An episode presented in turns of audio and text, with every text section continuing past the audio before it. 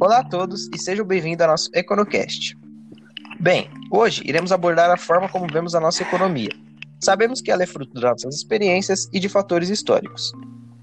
Nos últimos anos, o Brasil passou por diversos cenários econômicos. Tivemos hiperinflação, expansão de crédito, ciclos de diminuição e aumento da taxa de desemprego. Passamos até por algumas crises financeiras, como a de 2008. Mas afinal, o que influenciou a formação do contexto econômico brasileiro? Quais são as revoluções e quais os pensamentos responsáveis?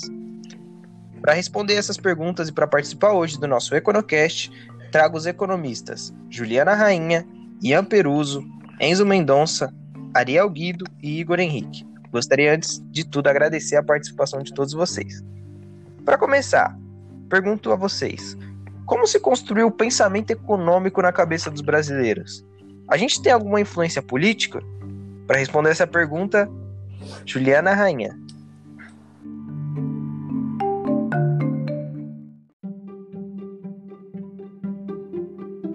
Então, Tiago, para começar, a história contemporânea ela é marcada pela grande transição política que tivemos lá na década de 30, que foi um período marcado pelo pensamento desenvolvimentista.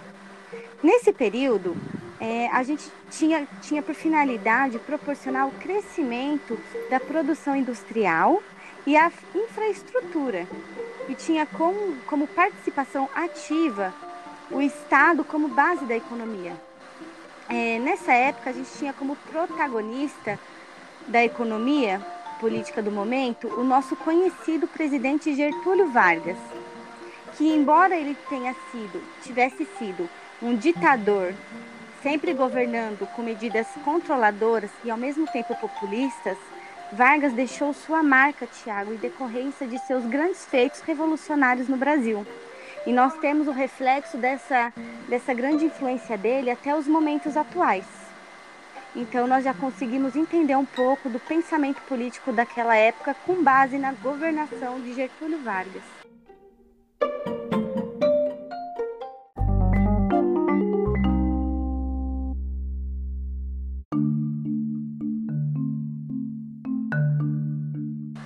Fala, Thiago, beleza?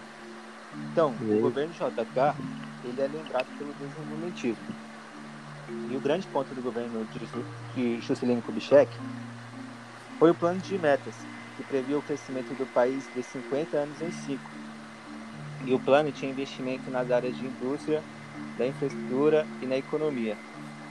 E ele tinha foco em cinco setores básicos, que era a energia, indústria de base, transporte, educação e alimentação.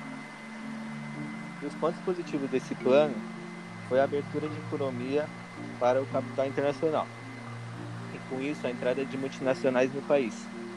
Também teve a grande a construção de grandes usinas hidrelétricas e o desenvolvimento das indústrias de base com a produção de aço, petróleo e outras matérias-primas e o último ponto, que eu acho que foi o marco desse plano, mas que trouxe uma dívida externa grande para o país, foi a construção de Brasília, com o plano piloto e a transferência de capital, que era no Rio e veio para Brasília.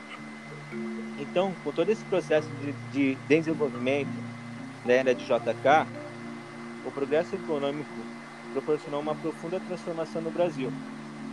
E nesse período, a economia brasileira cresceu a níveis mais elevados sua história, e ela deixou de ser rural e agrícola para se tornar um país urbano com a produção concentrada nas indústrias e no setor de serviços.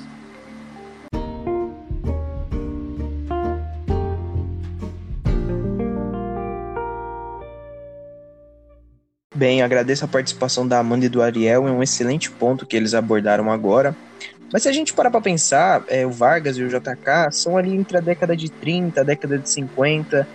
E se a gente só foi industrializar agora, isso significa que a gente teve um atraso em comparação ao resto do mundo, certo? Para responder essa pergunta, Ian Peruso, como que o Brasil se industrializou? Isso foi demorado? E ao redor do mundo, os outros países fizeram esse mesmo processo ou desenvolveram uma indústria, focaram em questão de exportação? Então, Tiago, muito obrigado pela palavra, boa noite para você. E, então, no caso foi o seguinte, o Brasil, como você disse, ali entre a década de 30 e de 50, começou a se industrializar. Mas, dizendo em questão de Europa, a gente está bem atrasado, porque nessa fase a gente já estava no meio da segunda revolução industrial, né? A Inglaterra, que foi a pioneira nisso, teve a sua primeira revolução iniciada no final do século XVIII, que basicamente foi quando chegaram as máquinas a vapor, ela começou a ganhar muito dinheiro em cima de indústrias têxtil, começou a trocar aquelas indústrias todas manu de manufatura e colocar a maquinofatura nisso e começou a crescer muito nesse mercado, né? E a segunda revolução começou no final do século XIX, ali mais ou menos 1880, 1890, e terminou mais ou menos ali na década de 40, quando teve o fim a Segunda Guerra Mundial. A partir disso, a gente já foi a terceira revolução industrial. Então, o que, que a gente conclui é que o Brasil, sim, né, foi muito atrasado com a industrialização, e isso, sim, é muito devido muito à questão do Brasil ter demorado muito para sair da, da dependência de Portugal. Né? O Brasil, por ter ficado como uma colônia de Portugal por muito tempo, fez com que o Brasil se atrasasse muito em relação aos outros países do mundo. É, isso é um fato histórico muito importante. A gente vê que reflete isso até hoje na forma como vemos a economia aqui no nosso país. Mas se a gente parar para pensar no mundo contemporâneo, ainda temos essas revoluções? Hoje, a gente tem constante evolução na tecnologia e sistemas de informações. Como que fica essa questão? Para responder essa pergunta, trago para o debate Enzo e Igor Henrique. Para responder essa sua pergunta, eu vou mencionar primeiramente a revolução que levou aos acontecimentos atuais. Por volta de 1950, o mundo começou a passar por mudanças significativas, com novos pensamentos revolucionários surgindo na Europa e nos Estados Unidos e junto com ele alavancou a terceira revolução industrial. A terceira revolução industrial foi um momento que houve uma grande modernização na indústria, havendo muitos avanços tecnológicos e científicos, como a internet e os robôs. Todos os setores da economia se beneficiaram com essa conquista, e não demorou muito para que com isso gerou, gerasse a globalização. Assim, aproximando os mercados financeiros e auxiliando na produção e nas relações de diversos países do mundo e com isso dando início à quarta revolução industrial, que será falada pelo Will.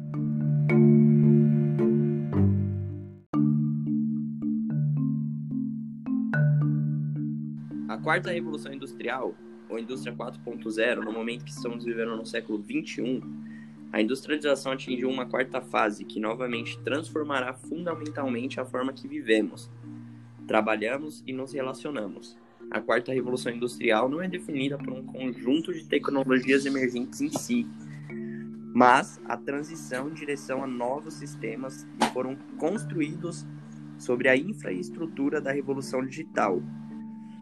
Por motivos que influenciam a nossa indústria 4.0, é a nossa internet das coisas, uma era onde inteligência artificial e robótica está vindo para automatizar a nossa vida no nosso cotidiano. Mudanças práticas para a vida da população, onde podemos afirmar que nenhuma revolução surge do nada, todas são consequências uma das outras ou ações das épocas. Não podemos tratar como individuais as nossas revoluções, ou seja, o pensamento das pessoas sempre vai mudar e a revolução 4.0 é uma nova porta para uma nova tecnologia.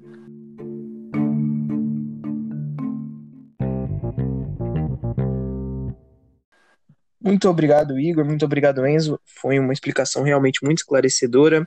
É, chegamos ao final do nosso podcast. Queria agradecer a vocês, todos os nossos ouvintes, agradecer mais uma vez aos nossos participantes. Realmente uma conversa excelente para a gente entender como foi esse, a formação do nosso contexto econômico. É, acompanhe a gente nas nossas redes sociais e muito obrigado. Até a próxima.